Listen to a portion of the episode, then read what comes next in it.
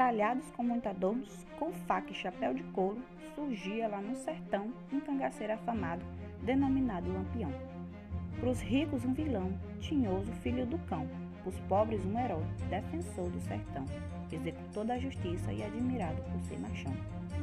A seca matava o povo, os coronéis lhe sugavam o pão, o Estado lhe cobrava impostos e o analfabetismo imperava no sertão.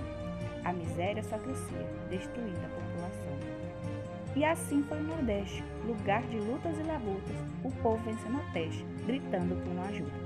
E Lampião e Estado lutando na contramão, como se a violência fosse para aquele povo uma solução.